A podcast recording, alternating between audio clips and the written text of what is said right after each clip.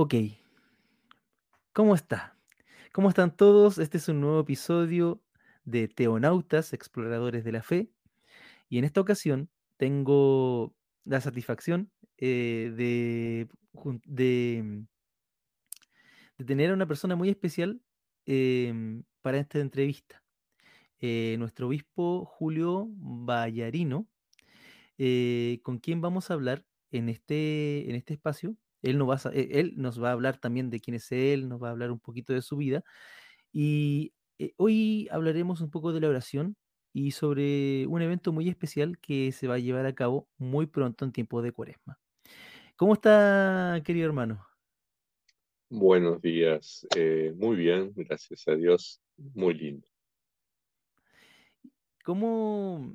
A ver, primero, para que lo conozca la audiencia, eh, yo le digo eh, obispo porque es mi obispo, es verdad, yo estoy bajo su autoridad, él me, guía. eh, lo que más, lo más interesante es que él es, compartimos profesión, somos colegas, trabajadores sociales y compartimos muchas cosas. ¿Nos podría hablar un poquito de usted así de manera muy breve para, para que vayamos conociéndolo? Bueno, breve, 62 años, es difícil, pero voy, voy a tratar de dar un pantallazo.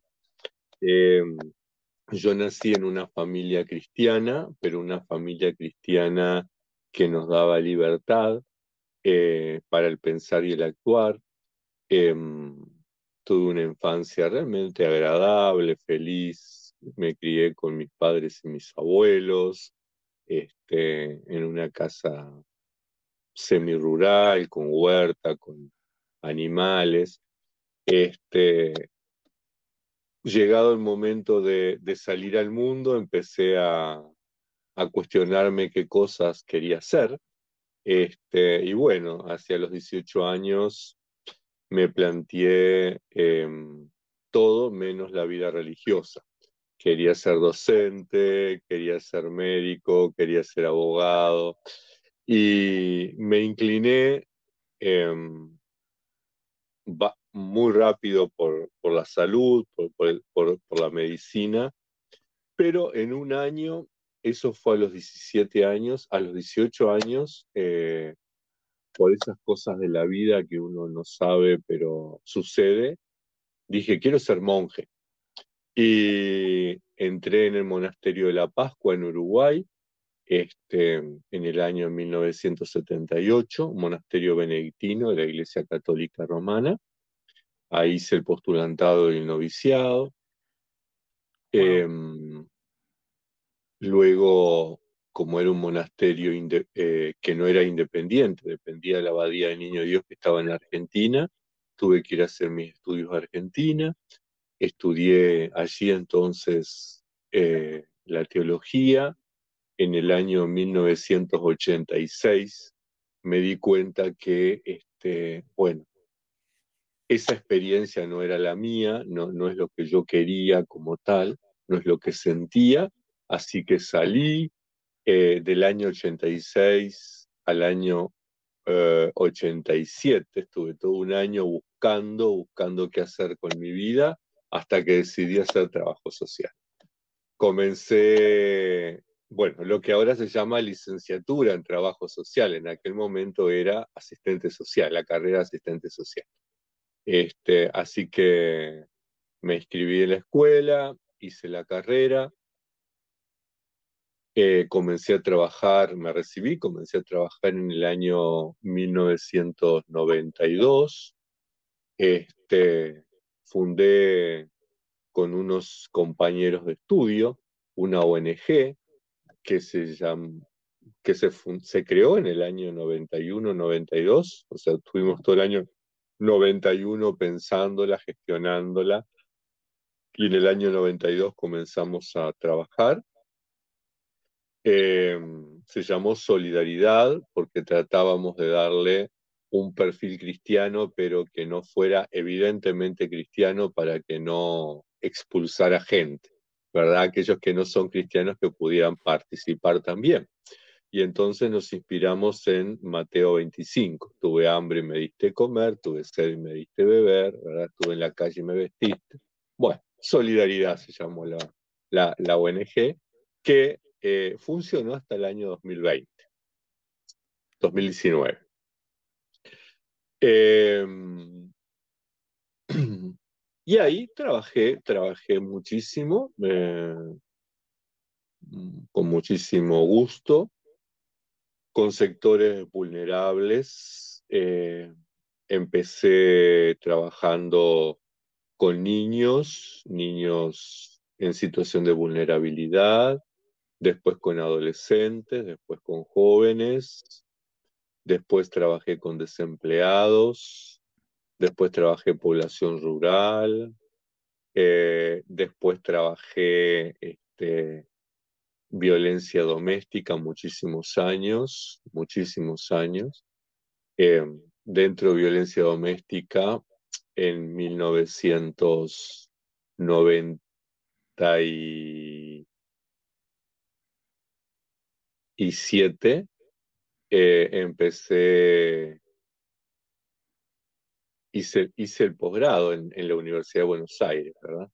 Este, en 1997 eh, trabajé con niños maltratados. Este, luego trabajé en abuso sexual infantil, luego trabajé con mujeres víctimas de violencia y finalicé la carrera antes de jubilarme trabajando con hombres violentos. Pero... pasó por eh, todas las áreas del trabajo social. Me faltó vivienda, me faltó vivienda, pero sí, población de calle, adicciones, y en las, que no en las que no pasé como trabajador social, la pasé como ministro de la iglesia, porque allá por, en simultáneo, digamos, a, a la carrera de trabajo social, seguí buscando a Dios, donde no lo me costaba encontrarlo este, en una denominación. Entonces, este, recorrí muchísimas denominaciones, fui a las asambleas de Dios cuando salí del monasterio en, en 1986-87. Este, y fui a la iglesia metodista, fui a la iglesia luterana, recorrí infinidad de comunidades este, de fe siempre dentro del cristianismo, o sea, no, nunca, nunca me salí del cristianismo, pero buscando como mi lugar que me costaba mucho encontrarlo. Este, hasta que, bueno, decidí en el año 2000, decidí, no, decidimos un grupo de cristianos en el año 2006, 2007, iniciar una experiencia ecuménica. Este, entonces nos juntamos algunos católicos romanos que por ahí estaban divorciados, algunas católicas romanas que eran trabajadoras sexuales, algunos metodistas, eh, unos católicos independientes, eh, un ortodoxo de la iglesia armenia, eh, una mujer atea que estaba enamorada de Jesús histórico, este, sí, y, bueno, éramos un grupo de, cristianos muy diversos que decidimos iniciar una experiencia de fe. Este, y esa experiencia eh, queríamos que fuera lo más parecida a la comunidad de Hechos de los Apóstoles. Por eso lo llamamos Iglesia Antigua, diversidad cristiana. Bueno, justamente por eso tan diverso. Y, bueno, a partir de ahí nos juntábamos a orar, a reflexionar, eh, a celebrar este, la, cena del Señor, la Eucaristía. Y ahí empezamos a tener el reconocimiento de algunas iglesias y la crítica de otras iglesias, ¿verdad? Este, siempre tuvimos como el apoyo incondicional este, de la iglesia metodista, de la iglesia anglicana y de la iglesia luterana, y la crítica incondicional de las iglesias conservadoras, este, aunque en Uruguay, por cierto, como existe una libertad de culto, aquí prácticamente es tan importante el cardenal Sturla de la Iglesia Católica Romana como la Madre Susana de la Umbanda. O sea, todos tenemos, todos los líderes religiosos tenemos los mismos derechos y todas las comunidades de fe tenemos los mismos derechos. Pero culturalmente no están así. Entonces, este, bueno, frente a las críticas de que nos reuníamos y qué sé yo, este, la comunidad decidió que alguien se formara. Eh, por otro lado, yo sentía como esa necesidad también de formarme, así que me volví a inscribir en la Facultad de Teología de la Iglesia Católica, que hablábamos fuera del micrófono recién.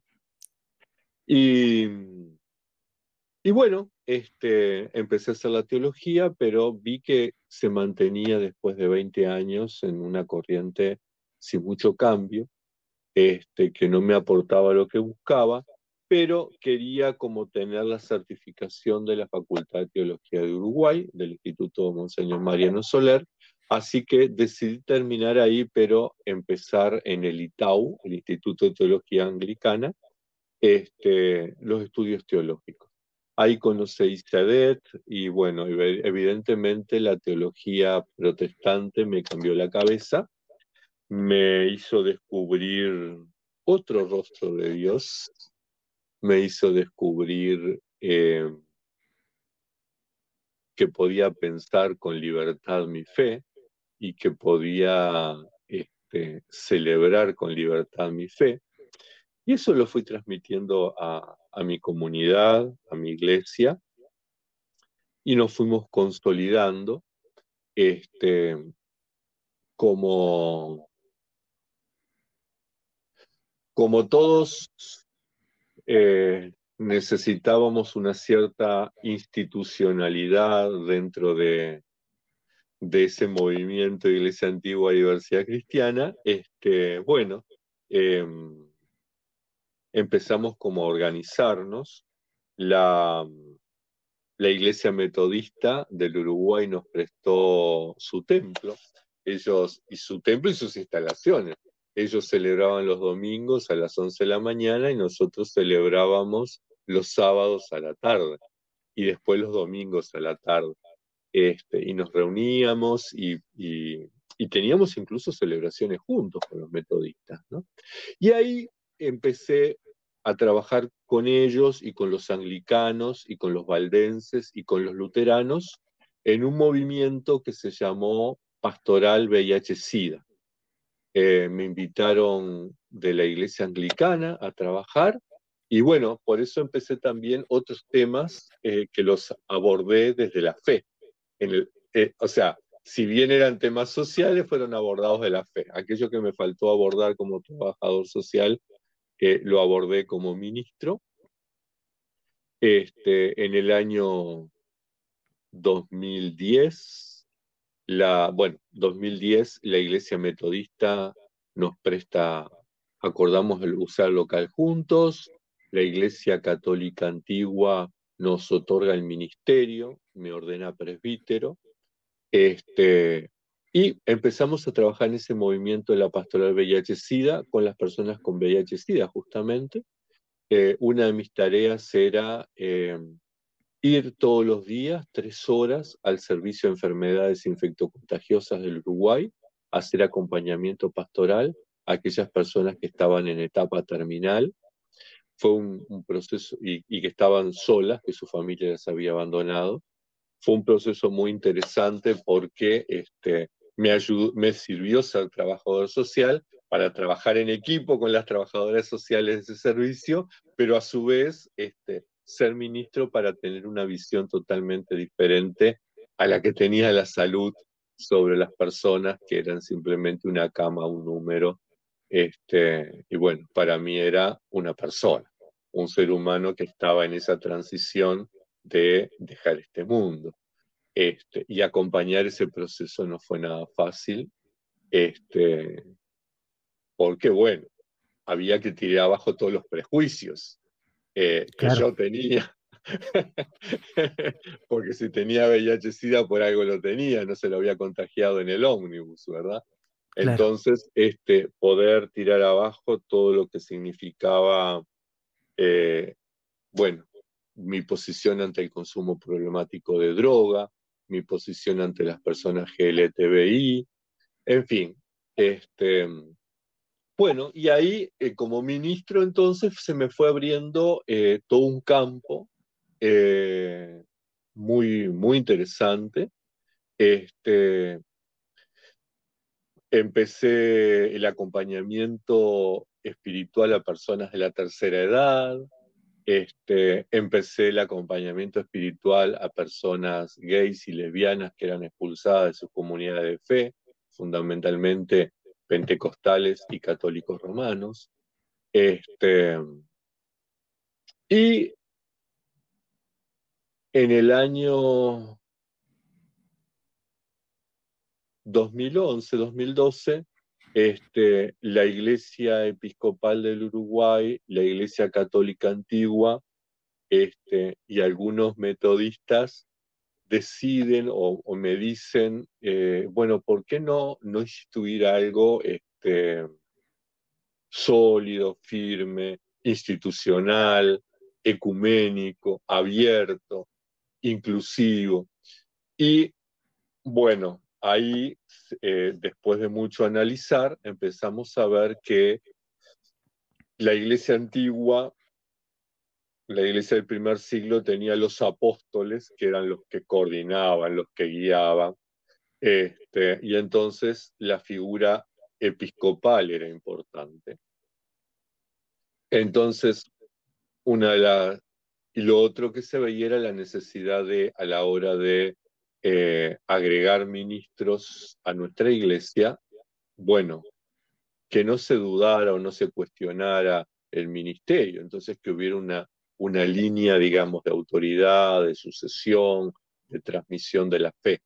Así que este, acordamos la, institución del episcopado dentro de esta iglesia antigua de Universidad Cristiana. Entonces el obispo Luis Acuña, que es de la iglesia episcopal del Uruguay, y el obispo Urquhart, que es de la iglesia antigua, eh, junto con una pastora metodista, Iris, a quien aprecio muchísimo y quiero muchísimo, eh, me instituyeron como obispo, ¿verdad? Entonces, si bien los metodistas no tienen una sucesión apostólica reconocida, pero bueno, la iglesia episcopal sí. De hecho, participé muchísimos años en la comunión anglicana libre.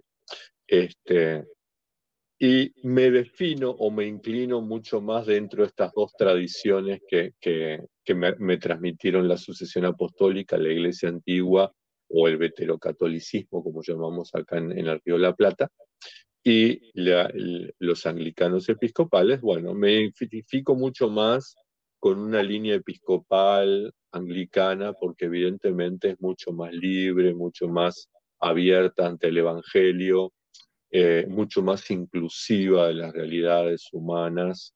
Este, así que, bueno, ese ha sido julio desde 1960 hasta que se jubila en, 1900, en el año 2020. Cuando me jubilo, eh, siento nuevamente mi vocación monástica con un impulso muy fuerte, así que a los hermanos de la iglesia les digo, bueno, yo sigo siendo parte de la iglesia, pero este, hoy por hoy doy un paso al costado. Este, me dedico más a la oración, me dedico más al acompañamiento de personas, me dedico más a, bueno, a buscar a Dios en la soledad y en el silencio. Este, después de 32 años de trabajo social, ininterrumpido, sin domingos, sin sábados, sin feriados, desde las 7 de la mañana hasta las 11 de la noche y, de trabajo pastoral de la misma manera, sentía la necesidad de reencontrarme conmigo y reencontrarme con Dios, o sea que lo que hacía no era puro activismo, sino que tenía este, realmente un valor evangélico. Y entonces, bueno, ahora sigo en esta cuestión de la solidaridad, sigo haciendo cosas, pero a otro ritmo, ¿verdad? Este, y de otra manera. Así que esa es mi presentación. wow, es que eh, eh, tantos años tan bien resumidos eh, de ministerio que no es menor, no es menor. O sea, ya el trabajo social es un área que yo creo que yo por muchos años escuché Radio ECA, que era de unos sacerdotes jesuitas de, de, Islas Canarias. Y ellos siempre hablaban, siempre me llamó la atención de que la formación de ellos era los primeros tres años filosofía y los dos últimos años de su ciclo de formación como jesuita era de teología, o los últimos tres, qué sé yo.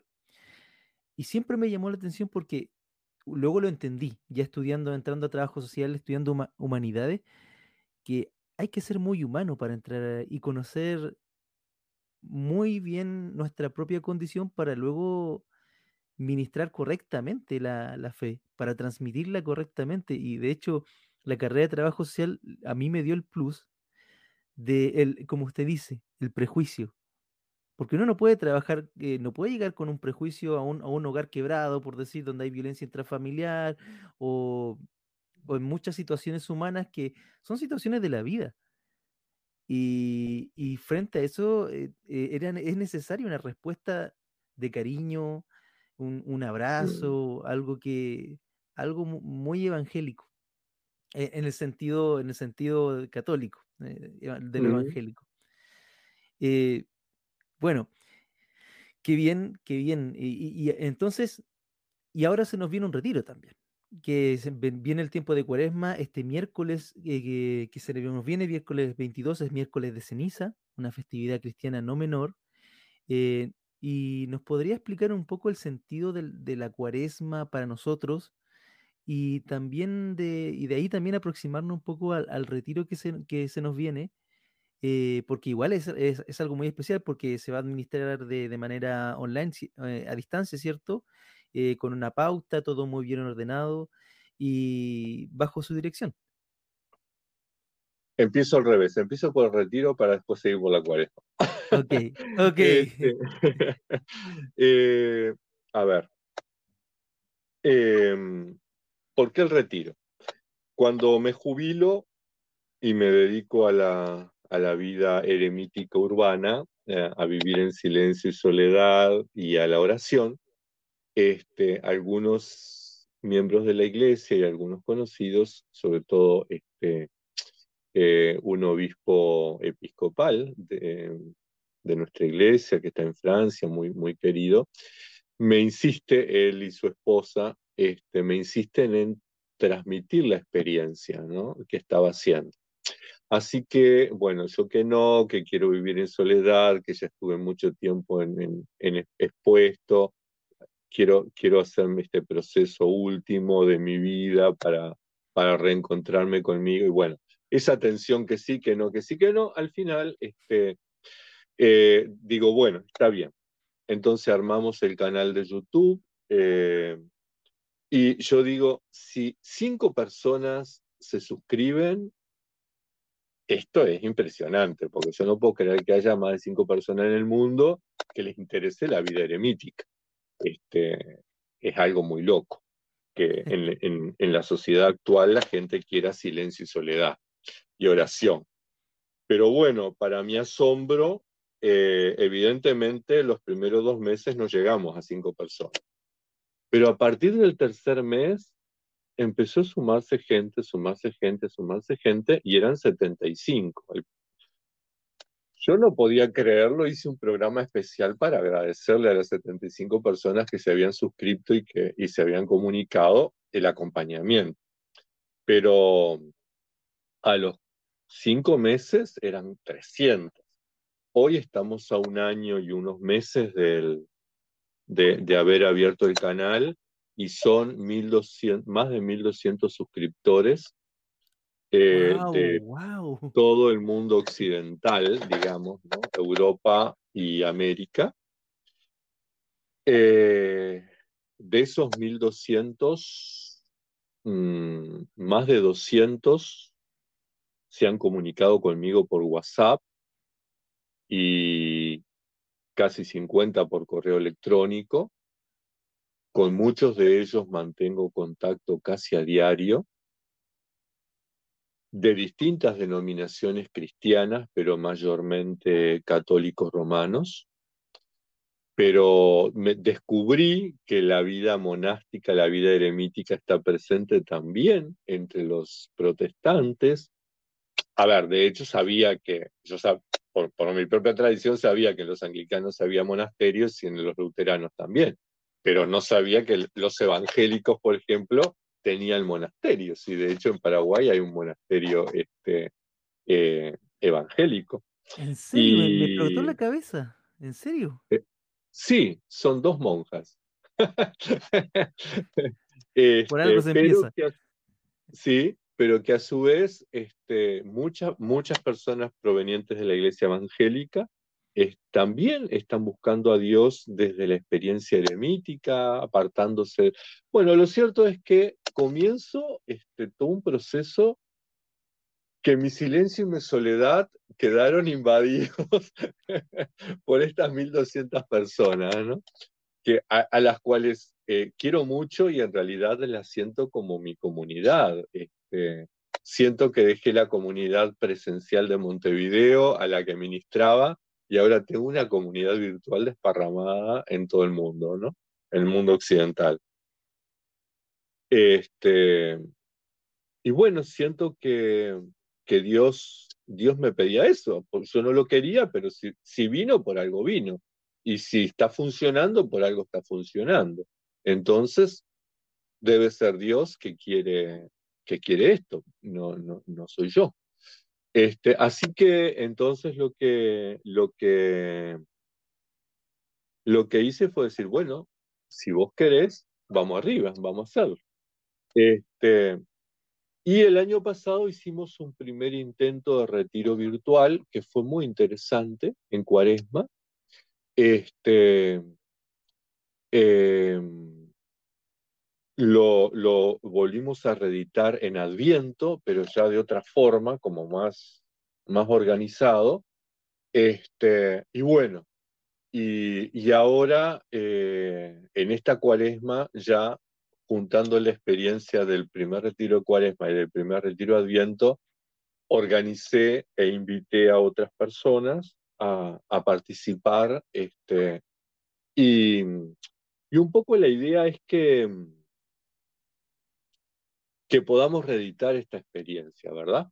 Este, una experiencia que participó gente de Uruguay, Argentina, Chile, Paraguay, Brasil, Cuba, Colombia, México, Estados Unidos, España y Francia. Perú. España y Francia. Perú. Eh, Sí, algunos me piden, yo no soy muy bueno en la tecnología, algunos me piden que habilite eh, los, los lectores en los videos de idioma, pero todavía, todavía me cuesta, así que no les queda otra que poder entender algo del castellano mío, del latinoamericano mío. Bueno, lo cierto entonces va, es que, que este retiro de cuaresma eh, lo, lo vamos a empezar el miércoles de ceniza y lo vamos a estar terminando al inicio de la Semana Santa. Va a ser un retiro autoadministrado en el sentido de que va a haber un video todos los fines de semana que las personas lo van a recibir y van a poder verlo cuando quieran y cuando puedan. Eh, van a recibir una vez a la semana junto con el link del video las lecturas bíblicas de, la, de cada día de la semana, que van a, van a poder leerlas en el momento que quieran del día y van a recibir una, un set, un conjunto de lecturas patrísticas también, si quieren complementar con los padres de la iglesia cada día de la semana. Y eso permite que uno pueda estar de retiro pero pueda continuar su vida laboral, su vida de familia, eh, su vida social. con algunas consignas que sí son importantes, que están vinculadas al cristianismo primitivo, a la iglesia antigua, que es los miércoles y los viernes vamos a hacer ayuno, pero un ayuno diferente, porque todo el mundo considera el ayuno como la privación de la comida. Y en realidad el ayuno no necesariamente es la privación de la comida. El ayuno es el instrumento para poder hacer algo solidario. ¿sí? Este, los primeros cristianos eh, primero ayunaban miércoles y viernes para poder diferenciarse de los judíos que ayunaban martes y sábado. Este, o sea, el ayuno no fue, un, eh, fue una cuestión de identidad el miércoles y viernes, no fue un capricho. Este, entonces, bueno, vamos a ayunar miércoles y viernes para identificarnos como cristianos. Y vamos a hacer lo que hacían los cristianos con el ayuno. O sea, ellos se privaban de la comida, pero nos cuentan los padres de la iglesia que sacaban cuentitas de la plata que habían ahorrado y eso que habían ahorrado lo volcaban en obras de caridad, o a los huérfanos, o a las viudas, o a comprar esclavos para liberarlos. Este, entonces, bueno, este, que esa privación de la comida sea para una obra de caridad, o sea, esto que me privo hoy, que no voy a gastar hoy, vamos a, compartirlo con quien no tiene. Y si por ahí soy diabético y tengo la obligación de comer cada tres horas o tengo otra enfermedad, bueno, puedo ayunar del internet, puedo ayunar del teléfono, puedo ayunar de comprarme una ropa, o privarme de algo para compartir con otro. En esa línea, ¿sí? El ayuno. Wow, bien. Porque se, entiende mucho con la excesivamente, bueno, esto ya fue la tradición más eh, romana, se dio como esa intención al ayuno de auto, de mortificación, eh, pero de una mortificación de la carne y no de una privación eh, restitutiva, de un, de un, sentido más aquí y ahora, con mm. mi prójimo. Y eso acabamos de finalizar, acabamos de finalizar un taller sobre ayuno con más de 25 personas de distintos países y un taller que tuvo un primer capítulo, toda una semana, trabajando sobre el ayuno en la Biblia.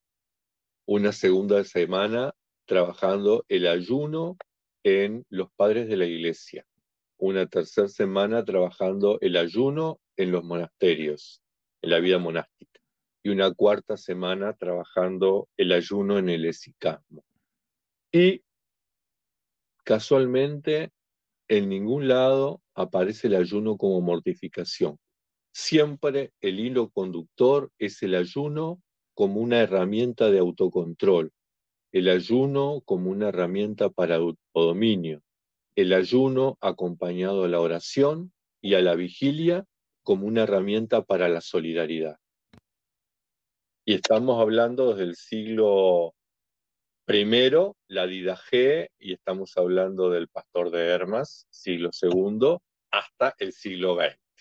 Entonces, la continuidad es esa. ¿Por qué en la Edad Media el ayuno pasa a ser un instrumento de mortificación? Habrá que preguntárselo a quienes hicieron ese cambio. Pero la tradición de la Iglesia dice que no es una herramienta de mortificación, es una herramienta para el autocontrol para el autodominio y para la solidaridad. y entonces, y ahí eh, arranco con la cuaresma, ¿puede ser? Sí, sí, sí. Bien, y entonces, este, esa va a ser la, la dinámica al retiro. Y la cuaresma también sacarle ese contenido de penitencia y de mortificación que se le da, que, que, que no es el sentido original. La cuaresma es un tiempo de preparación, pero no un tiempo apéndice. Vamos a prepararnos para la Pascua, entonces 40 días antes empezamos a prepararnos. En los cristianos, en los primeros cristianos, cuando estudiamos historia de la iglesia, había un tiempo de preparación para el bautismo. Eh, un tiempo donde los catecúmenos iban a que el obispo les enseñara la catequesis y eh, donde este, de alguna manera eran instruidos en la fe cristiana. Y antes de ser bautizados oraban, antes de ser bautizados hacían vigilia y antes de ser bautizados ayunaban. Entonces, la cuaresma asociada, ese va a ser el sentido que va a tener este retiro cuaresma, asociado a nuestro bautismo. Poder revivir, poder reforzar, poder em, revisar nuestro compromiso bautismal, porque la mayoría de nosotros fuimos bautizados cuando éramos niñitos, eh, no teníamos conciencia, fueron nuestros padres y padrinos los que renovaron, los que dijeron el sí, ¿verdad? Los que dijeron sí creo, sí creo, sí creo, sí renuncio, sí renuncio, pero nosotros no lo dijimos. Entonces, poder tener esa experiencia de, de renovar, de revivir nuestro compromiso bautismal. Así que el retiro de cuaresma va en ese sentido, va en el sentido de revisar nuestros votos bautismales, revisarnos como cristianos, porque de hecho el bautismo es eso, el bautismo es eh, lo que nos identifica como cristianos en este mundo. Claro, porque el bautismo eh, es una señal como del pacto, es ese símil que hizo la iglesia primitiva, la iglesia antigua, que la señal del pacto para los judíos que era el Brit Milá, la, circuncisión. Y el Brit Milá, la circuncisión del corazón nuestro, es el, es el bautismo. Por eso bautizamos también a nuestros bebés. Bueno, hay, todo, hay una historia muy rica sobre detrás del bautismo de, de, los bebés, pero en el fondo le estamos diciendo, es, es también un testimonio de los padres es decirle a la tribu, yo siempre digo a la tribu, al pueblo, es decirle a nuestra tribu, hey, nosotros no somos cristianos, nos comprometemos, este es nuestro hijo, nos comprometemos a guiarlo por este camino. Claro, pero eso es, eso es en una minoría de la sociedad. La gran mayoría de la sociedad, por lo menos la realidad uruguaya, es que la vida sacramental se vive como un refuerzo de la vida social. O sea, yo bautizo o yo me caso por la iglesia, no porque esté convencido del sacramento, sino porque es un evento social. Voy a la iglesia, bautizo a mi hijo y después vamos a la comilona y a la chupandina, como digo yo, ¿no? Hacemos asado, tomamos vino, festejamos y cada uno a lo suyo. Y en Uruguay tenemos más del 90% de la población del país bautizada pero menos de un 10% es practicante. algo, algo, está, algo pasó, algo se quebró, parece. Aquí en Chile es muy parecido. ¿Eh? Y yo creo que, bueno, acá en Uruguay tiene que ver con la historia. Yo hice un, un estudio hace un tiempo atrás sobre eclesiología y está muy, algún día te lo voy a compartir como trabajador social. Está muy interesante. Uruguay en el siglo XIX se separa iglesia y Estado, gracias a Dios. Este, eso permite que los cristianos todos estén en las mismas condiciones y no haya cristianos de primera y cristianos de segunda. Este, pero evidentemente ha habido toda una transformación y ha habido una responsabilidad cristiana que ha expulsado a las personas de la fe. Y yo creo que este, tiene mucho que ver con esto del compromiso bautismal. Entonces, eh, dejamos de ser luz, dejamos de ser sal. Eh, hoy por hoy la gente común no dice, miren, esos son cristianos, miren cómo se aman, esos son cristianos, miren qué buenas personas son, son cristianos, ¿no? Como pasaba en Hechos de los Apóstoles. Miren cómo se aman y eso hacía que la gente se sumara. Hoy, desgraciadamente, una comunidad cristiana no es testigo de muchas cosas. Más bien, cumple con un ritual de reunirse una vez a la semana, un ritual que es celebrativo, y prácticamente nos hemos convertido como la sinagoga en tiempos de Jesús. ¿no? Expulsamos a los que son diferentes, eh, no, no invitamos a otros a imitarnos porque nuestro testimonio no es bueno porque no somos solidarios. Eh, si nosotros echamos un vistazo al mundo occidental, en general, ¿no? La mayoría de los países son cristianos la mayoría de los gobiernos se confiesan cristianos, pero en la mayoría de los países hay explotación, hay guerra real o simbólica, hay pobreza, hay injusticia, hay hambre, hay un destrozo de la naturaleza. Entonces, ¿somos cristianos o no somos cristianos? ¿Verdad? Este, yo creo que eh, el cristianismo, desde que lo institucionalizamos, eh, allá por el siglo IV, V, y dejamos de ser perseguidos, empezamos a corrompernos. Empezamos a pasar de ser perseguidos a perseguidores, pasar de ser de la clandestinidad. Nos pasó acá en Uruguay un tiempo, ¿no? Este, desde la perspectiva política.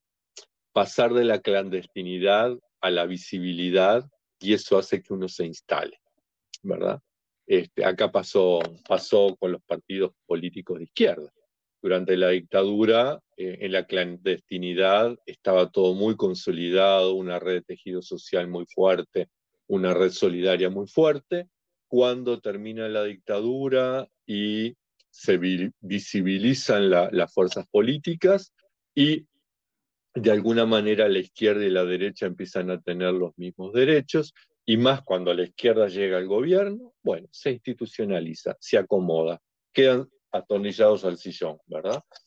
Bueno, a los cristianos nos ha pasado lo mismo. Este, por eso necesitamos un sacudón, necesitamos este, pensar qué está pasando con nuestro bautismo. Hay, hay un término que Cristian Lalí del Pinay, que fue un, un sociólogo holandés que vino a Chile a estudiar el movimiento pentecostal, y la ley del Piney hablaba de la institucionalización del carisma. Instala ese, ese concepto y habla que cuando, cuando el carisma eh, de una, de una comunidad religiosa está vivo, claro, es espontáneo, se vive, se siente, está ahí el, el fuego, como, decir, como dicen los hermanos pentecostales. Eh, pero el, tema es que cuando se va ese carisma, porque se va cuando se institucionaliza la organización, tiende a irse ese carisma y queda el gesto, se vacía de significado el, carisma y, queda lo litúrgico meramente como algo frío. Y mm, eso también es el, rito, y ese es el problema, porque y en ese aspecto a mí me ayudó mucho Boff, Leonardo Boff, en su libro eh, las eh, los como, ay, el libro de, de, sobre la em, es sobre liturgia, pero eh, le habla de una manera tan preciosa Boff, los sacramentos de la vida y la vida de los sacramentos. Y lo explica que el sacramento está vivo en tanto, en tanto se llena de significado nuevo y se va renovando constantemente. Y quizás también a nuestra vida litúrgica, sacramental, a nuestra vida cristiana, básicamente. Quizás esos remesones que usted nos dice no, no sean esta crisis mundial sea la oportunidad para que podamos reavivarnos, revivir eh, nuestra vida y, el, y que vuelva el carisma, ese carisma vivo. ¿Sabe qué, eh, querido obispo? Yo, yo, de repente le digo hermano y de repente le digo obispo. Y, y primera vez que un obispo no se me enoja por eso. es que somos hermanos. somos hermanos por el bautismo. Así que estoy muy contento. Eh, ya, ya, estamos a los 40 minutos. Es increíble cómo se nos fue el tiempo en esta conversación. Eh, resta decir que vamos, voy a poner junto con este podcast y también en YouTube eh, sus redes sociales, su canal de YouTube, todos los links para que puedan contactarse con, con nuestro obispo, con Julio Vallarino. Eh, también para el retiro, si es de su interés, está muy bueno. De hecho, voy a hacer el, esfuerzo para también participar. Me importa mucho vivir, vivirla eh, esto y, en comunidad, qué mejor. Qué mejor. En una comunidad diversa y, y en todas partes. Y, así que eso, vamos cerrando el programa. Eh, muchas gracias. ¿Pudiera decirnos alguna, algún mensaje? Yo, este no va a ser la, primera visita que tengamos de nuestro hermano obispo. Eh, ya conversaremos sobre otras cosas. Em, pero unas palabras como para ir cerrando este, este podcast.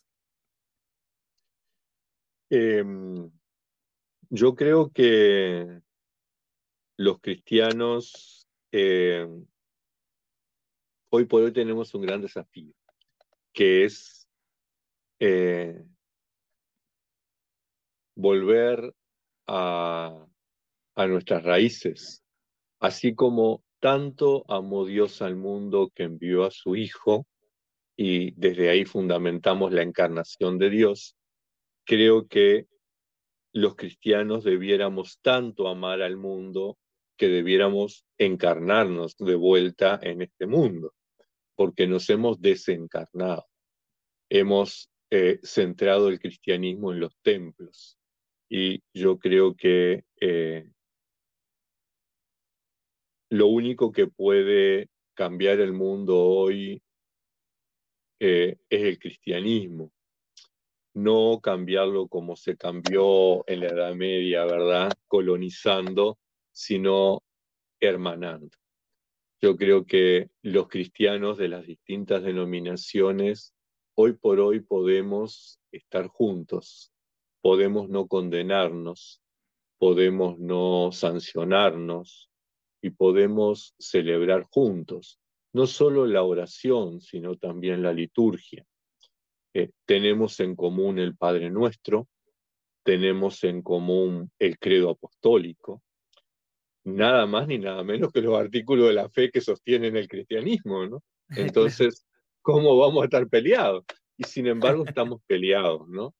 Este, yo creo que hoy por hoy los cristianos tenemos que retomar nuestras raíces, derribar los muros que nos separan y construir una iglesia más unida y eso es lo que de alguna manera puede empezar a transformar este mundo tan injusto. Y por ahí la invitación entonces a, arriesgarnos, arriesgarnos a hacer el cambio. No es fácil, Jesús terminó en una cruz por intentar hacer el cambio, ¿no? Pero eh, valió la pena. Así que creo que este, no vamos a tener una Pascua no vamos a tener un mundo nuevo, una iglesia nueva, una sociedad nueva si no pasamos por la cruz. Así que es la invitación. Muy bien. Así que muchas gracias y también a quienes nos escuchen, a la hora que nos escuchen y por donde nos escuchen. Eh, los invitamos también a participar, a opinar, a hacer preguntas también, que en su tiempo también eh, iremos en otras eh, oportunidades también respondiendo. Así que muchas gracias a usted, hermano, y nos vemos para el próximo podcast en Teonautas, exploradores de la fe. Hasta luego.